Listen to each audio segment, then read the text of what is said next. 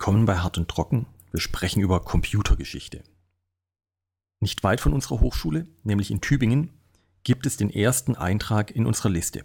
1623 hat Wilhelm Schickard eine Maschine gebaut, mit der man addieren, subtrahieren, multiplizieren und dividieren kann.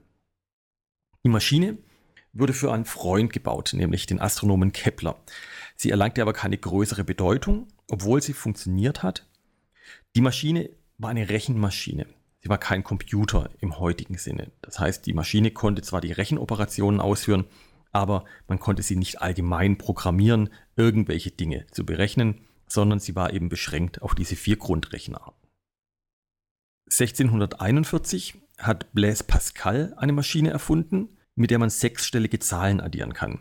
Blaise Pascal ist der Typ vom Pascalischen Dreieck oder die physikalische Einheit für den Druck, auch nach ihm benannt, also einer der ganz Großen der Geistesgeschichte.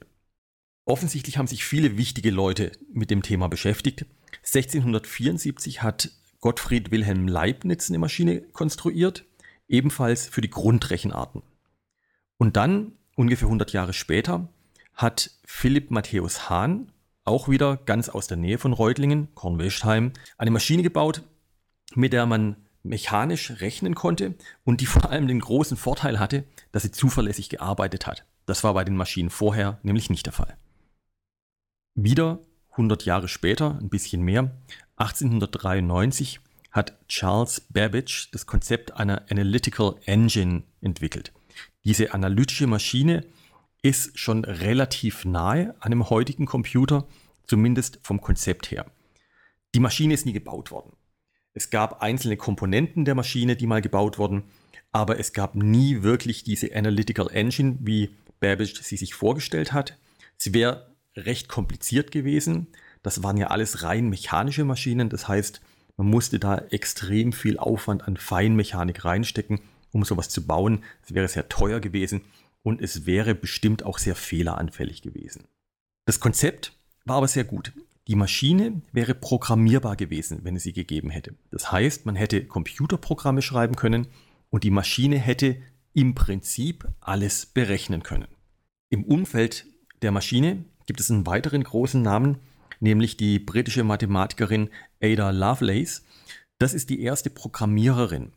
Sie hat ein Programm geschrieben für diese Maschine, die es zwar nicht gab, aber man wusste, wie sie funktioniert hätte. Und dafür hat sie ein Programm geschrieben zur Berechnung der sogenannten Bernoulli-Zahlen. Die sind relativ kompliziert auszurechnen und dafür waren diese Maschinen ja gedacht, komplizierte Berechnungen durchzuführen. Und diese Bernoulli-Zahlen sollte das Programm ausrechnen. Wenn es die Maschine gegeben hätte, hätte das Programm auch funktioniert. Deswegen gilt Ada Lovelace als die erste Programmiererin. Um 1900 gibt es dann den Begriff des Computers. Computer ist aber keine Maschine zu dem Zeitpunkt, sondern Computer ist ein Beruf.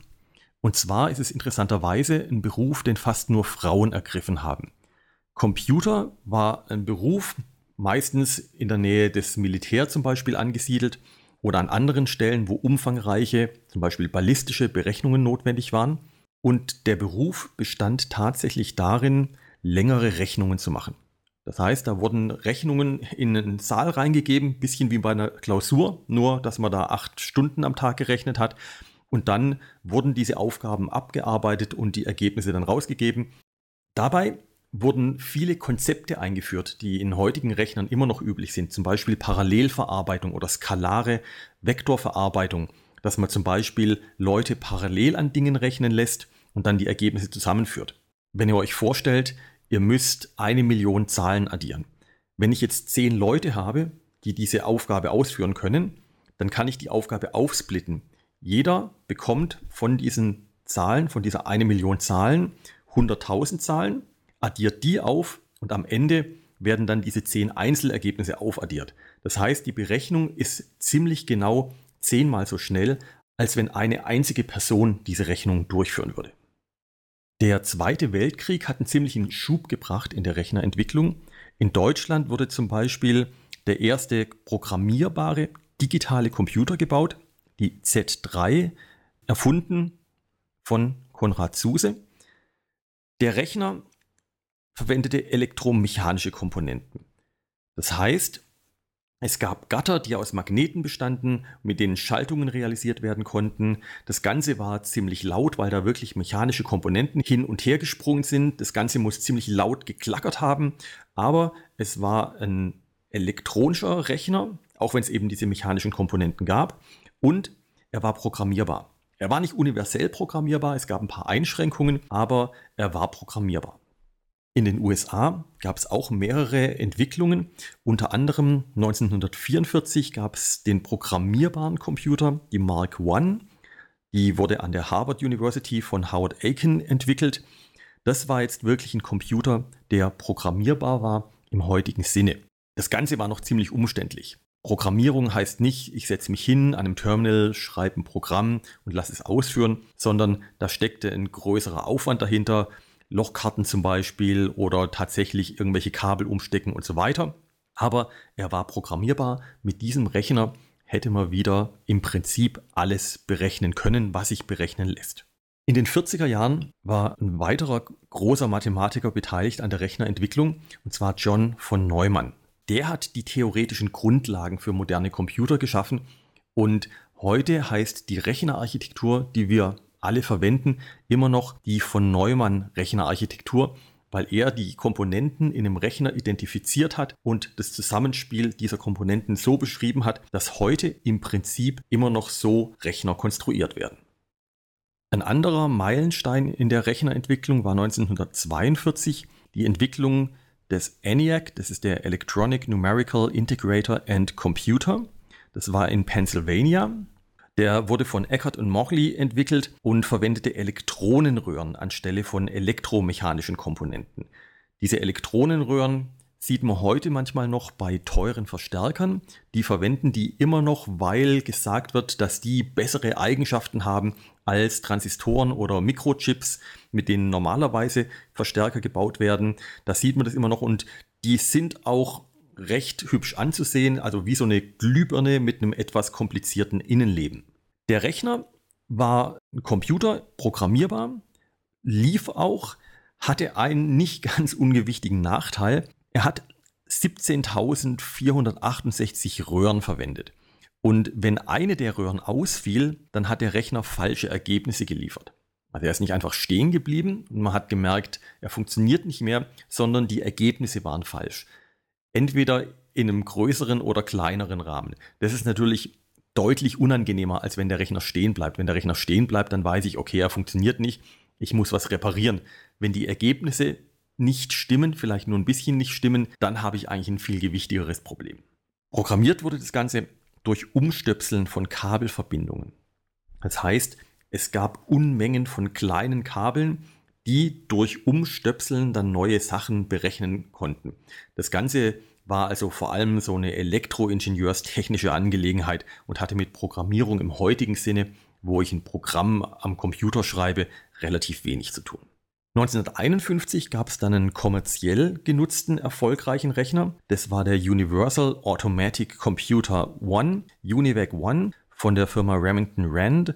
Der wurde tatsächlich vor allem in der Industrie verwendet, konnte für unterschiedliche Probleme verwendet werden. Ich konnte damit Berechnungen für eine Bank machen, für eine Versicherung, konnte aber natürlich auch im militärischen Bereich eingesetzt werden oder in der Flugsimulation und so weiter. Flugsimulation in dem Zusammenhang heißt natürlich nicht, ich sitze irgendwie in einem virtuellen Cockpit, sondern es geht einfach um aerodynamische Berechnungen. Ab ungefähr 1955 ging es dann los, dass die ersten Computer Transistoren verwendet haben.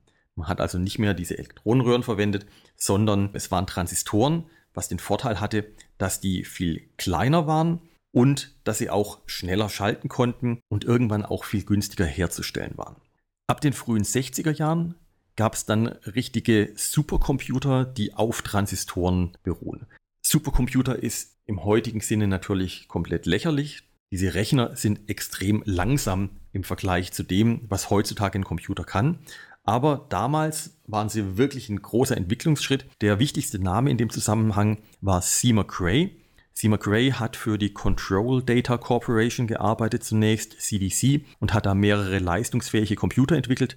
Und dann hat er mit der CDC 6600 1964 einen Rechner gebaut, der gemeinhin als erster richtiger Supercomputer angesehen wird. Seymour Cray war ein Genie, hat viele Rechner entworfen, ein paar davon werde ich auch noch erwähnen, war Ingenieur, immer super aufgeräumter Schreibtisch, bisschen exzentrisch, hat zum Beispiel gerne in seinem Haus Tunnel gegraben, um sich vor einem Atomkrieg zu schützen. Das war damals ein Ding, mehr als heutzutage zum Glück. 1976 hat Cray die Cray One entwickelt. Das war dann schon mit seiner eigenen Firma. So ein paar Eckpunkte. Es war ein 64-Bit-Prozessor. Weiter sind wir heute auch nicht. 8,39 Megabyte Hauptspeicher, 303 Megabyte Massenspeicher und die Maschine hat 160 Megaflops geschafft. Das heißt, Flops sind Floating Point Operations per Second und Mega ist entsprechendes Zeichen für eine Million. Das heißt 160 Millionen Gleitkomma-Operationen in der Sekunde. Plus, Minus und so weiter. Die Cray One ist das Symbol für einen Supercomputer. Es gibt eine Simpsons-Folge, in der sie vorkommt. Er hatte eine eigentümliche Form. Cray war auch bewusst, das Ding muss irgendwie ein bisschen besonders aussehen, damit es gekauft wird. Die Sachen waren ja richtig teuer. Und ähm, sie war jetzt nicht nur schick für damalige Verhältnisse. Sie war eben auch extrem leistungsfähig, weil Cray ein Genie war, konnte er Schaltkreise überlegen, die wirklich so schnell waren, wie niemand sonst sie hatte. Die Cray bestand im Wesentlichen aus zwei klugen Sachen. Zum einen waren da jetzt die Schaltungen von Cray, zum anderen war bei den Supercomputern das große Problem, dass die Dinger wahnsinnig heiß wurden. Das heißt, man musste irgendwie die Wärme abtransportieren. Das war der zweite Teil. Um den hat sich Cray weniger gekümmert, da hat er Leute dafür gehabt. Aber ohne das hätten die nicht funktioniert. Man brauchte also immer noch eine gute Technik, wie man diese Rechner kühlen konnte. In späteren Versionen gab es dann zum Beispiel auch die ersten Flüssigkühlungen, weil diese Hitze sonst anders mit Luft alleine nicht mehr abgeführt werden konnte. Die Cray war nicht mehr so riesig wie frühere Computer, die hätte jetzt noch hier in mein Büro mit reingepasst. Frühere Rechner waren deutlich größer, da wäre ein da wäre ein kleinerer Hörsaal gleich gut voll gewesen, wenn man da einen Rechner reingestellt hätte. Daneben waren sie natürlich auch extrem laut. Die Rechner wurden auch damals natürlich schon kleiner und so ein Supercomputer hat gar nicht so viel Platz gebraucht. Im Gegensatz zu heute übrigens, heutige Supercomputer brauchen wieder eine mittlere Turnhalle. 1977 gab es am anderen Ende der Skala dann eine wichtige Neuerung und zwar war das der Apple II. Der Apple II war einer der ersten massentauglichen Rechner der wirklich von Endverbrauchern gekauft werden konnte und programmiert werden konnte. Natürlich war die Maschine winzig im Vergleich. 4 bis 64 Kilobyte Speicher. Massenspeicher war entweder mit Musikkassetten oder Floppy Disks. Floppy Disk ist das Symbol, was man sieht, wenn man eine Datei speichern möchte. Also ihr kennt es wahrscheinlich gar nicht irgendwo anders her. Ihr habt bestimmt noch keine Floppy Disk in der Hand gehabt. Aber daher kommt dieses Symbol beim Speichern. Das soll eine Floppy Disk sein pro Kassette, also pro Musikkassette, konnte man 660 Kilobyte unterbringen. Auf einer Floppy 140 Kilobyte war zwar weniger, aber die war deutlich schneller. Und gekostet hat so ein Apple II zu Beginn ungefähr 5000 Euro, wenn man das Ganze inflationsbereinigt ausrechnet. Der Apple II kam erstmal auch ohne Bildschirm. Das war nur so ein Kasten, den man dann irgendwo an den Fernseher zum Beispiel anschließen konnte oder an einen eigenen Bildschirm, was natürlich noch ein bisschen schicker war. Das Ganze war monochrom, aber man konnte selber programmieren. Es gab Spiele, die ausgetauscht wurden und so weiter. Das Ding hat sich richtig gut verkauft. Damit hat Apple seinen Ruhm begründet. Der Apple I übrigens war wirklich so ein Liebhaberding. Das war noch in einer Holzkiste und so. Man würde gar nicht glauben, dass das irgendwie was Funktionierendes ist, wenn man da ein Foto davon sieht. Hat sich auch nicht oft verkauft. Der Apple II war aber wirklich ein gigantischer Erfolg, auch in verschiedenen Versionen dann, wurde immer dann noch ein bisschen verändert, verbessert und so weiter, wurde über viele Jahre verkauft. Das war wirklich der Startpunkt für Apple. 1981 kam dann der IBM-PC auf den Markt. Dahinter stand IBM die vorher schon Großrechner gebaut hatten und jetzt einen kleineren Rechner auf den Markt gebracht haben, der im Büro angewendet werden konnte und zum Beispiel für Büroaufgaben auch gedacht war. 1984 kam dann auch wieder Konkurrenz von Apple, da kam der Macintosh auf den Markt mit einer grafischen Benutzeroberfläche, gab es auf dem IBM PC nicht. Er hatte 128 Kilobyte RAM und eine 400 Kilobyte Floppy als Laufwerk. Das war deutlich schöner als das, was IBM oder die anderen PCs bieten konnten, war aber auch relativ teuer.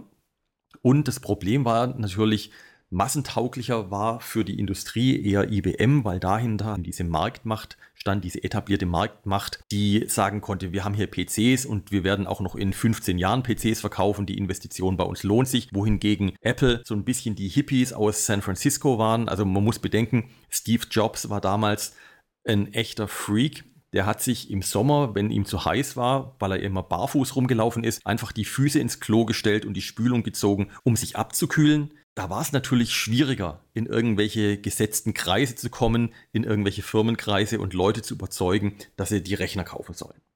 1995 kam die Cray 2 auf den Markt.